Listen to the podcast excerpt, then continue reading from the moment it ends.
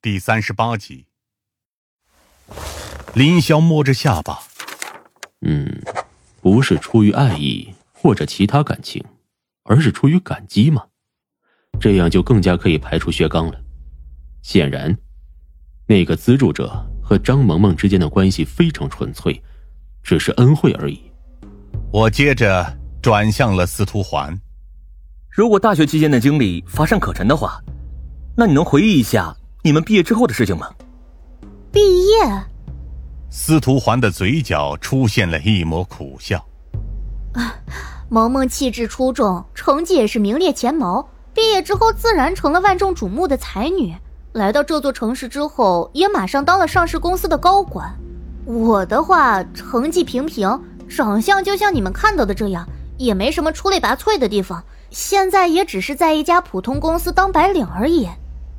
说到这里，司徒环才像是发觉了什么一样。其实当初毕业的时候，萌萌有着比现在要好得多的条件，多家大公司甚至是外企都对她抛出了橄榄枝，但是她执意选择了这里，也许是离家近的原因吧。林霄下意识的摇了摇头，不，或者是另有所图。啊，感谢你的配合，司徒小姐。啊，不用谢我。如果萌萌真的因此而死的话，我希望能还她一个清白。我不相信他会做出这种可怕的事情。我们正准备起身告别，而司徒环在犹豫了些许之后，还是叫住了我们。啊，其实如果真的有必要的话，我可以联系我们大学时候的其他舍友以及辅导员，他们对萌萌的事情同样有所了解。辅导员的话，也许会知道那个资助人的大概情况。我大喜过望。如果真的有相关消息。请立刻联系我们，感谢您的帮助，司徒小姐。离开司徒环的公寓时，外面已经是一片深邃的夜幕。夏灵薇在车上的时候还不忘感叹：“哎，以前的朋友就这样死在了自己的城市里，司徒小姐的伤心也许更多埋藏在心里吧。”林霄则看得更为透彻，那种感情，远比我们想象中的要复杂。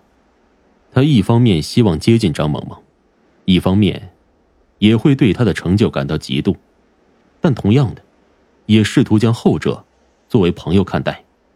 不管如何，今天的走访就此结束，而我们收集到的消息足够让我们推进到下一个阶段的调查。理应如此，但是第二天，当我在居所醒来的时候，却蓦然接到了来自疯子的电话。搜捕林浩的行动出现了问题。夏灵薇一边披上警服外套，一边和我走向了火车站。到底是出了什么紧急的问题，才会让我们尽快赶到现场？不知道。我自己同样心急如焚，因为疯子在电话里根本没给我解释清楚情况。他只说让我们尽快赶到现场。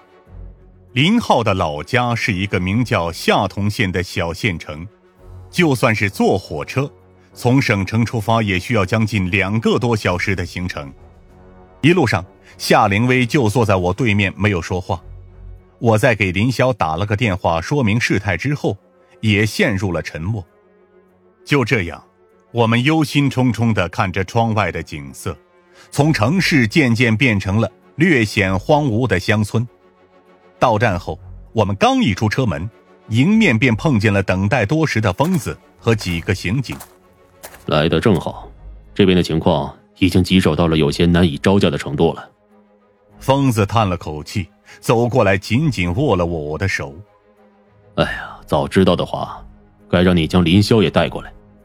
我隐约感到了一丝不对劲，到底出了什么事儿，搞得这么紧张？边走边说吧。疯子一边带路，一边给我介绍他旁边那个有些憔悴瘦削的警察。这位。是下同县本地公安的副队长，他在这里配合我们办案。久仰大名啊，张警官。他客套的对我苦笑了一下。省局这次可是给我们一个焦头烂额的任务啊！在警车上，疯子和副队长总算是给我说明白了大概的事情经过。专案组一到夏同县，立刻就展开了对林浩的追捕调查。然而更早先的时候，夏同县本地警察便已经率先进行了搜索。尽管有很多证据表明林浩最后消失的方向就是夏同县，林浩的父母也承认在事发当晚见到了他们的儿子，但林浩只是稍作停留，很快便再度离开。最后的目击记录是夏同县沿河下游广袤的山路以及河川。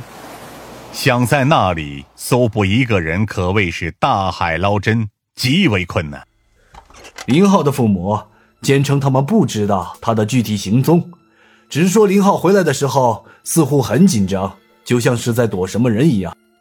夏灵薇皱了皱眉，莫非是林浩知道自己即将事发，所以才会如此惊慌的逃窜？呃，谁知道呢？总之，这就是最后他出现的记录了。再往下走，咱们恐怕要发动一场声势浩大的搜索行动了，对下同县以及邻近的几个县市进行地毯式的搜索。